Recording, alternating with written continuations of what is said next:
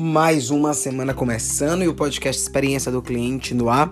Eu sou Fernando Coelho, autor do livro Custom Experience Descomplicado, professor de negócios e experiência do cliente e gestor de marketing e experiência do cliente. E hoje eu quero falar sobre KPI.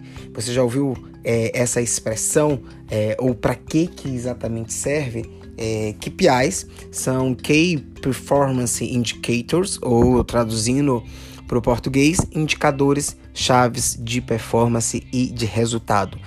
É tão importante quanto ter ações construídas e desenhadas, o KPI é, ele nos ajuda a olhar como essas ações estão sendo é, desenvolvidas em termos de resultados é, diário, semanal, mensal e você consegue ter ali um olhar mais forte do teu processo. O Peter Druck certa vez ele fala que você não consegue gerenciar o que não pode mensurar, né? Aquela máxima de o que não pode ser medido não pode ser administrado.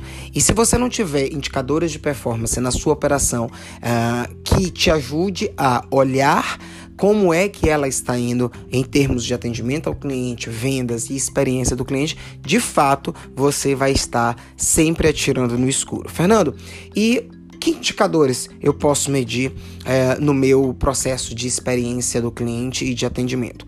É importante dizer que quando a gente fala sobre experiência do cliente, a gente está falando sobre dois é, aspectos. Um, é, eu preciso dar e entregar a experiência para esse consumidor.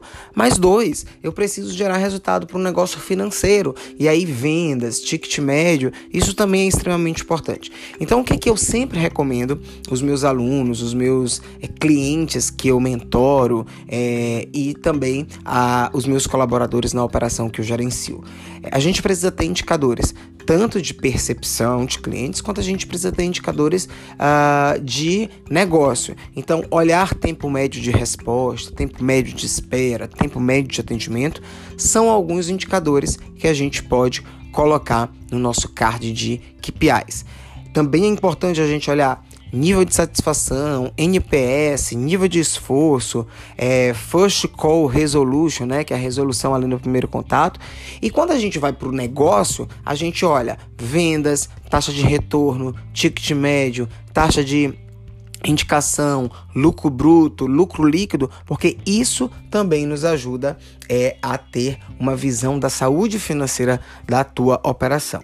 E aí, quando você define esses KPIs, é importante que você acompanhe ali sistematicamente os resultados, determine fórmula de cálculo, é, diariamente, semanalmente, mensalmente, cheque tendência, confirma resultado e isso vai te ajudar também a ter o tal do olhar cirúrgico. Por exemplo, você pode, se você tem mais de uma loja, olhar como é que está o resultado por loja e fazer comparação, o que, que uma está fazendo em relação à outra. Se você trabalha por regional, olhar as regionais. Ou se você tem só uma operação, mas tem vários vendedores, você checa os resultados dos diferentes vendedores, como é que está o ticket do vendedor A, do vendedor B, do vendedor C, né? E aí você pode inclusive remunerar esses vendedores baseado nos KPIs que eles estão entregando, né? E quando você tem tudo isso, você consegue criar planos de ações que são mais assertivos.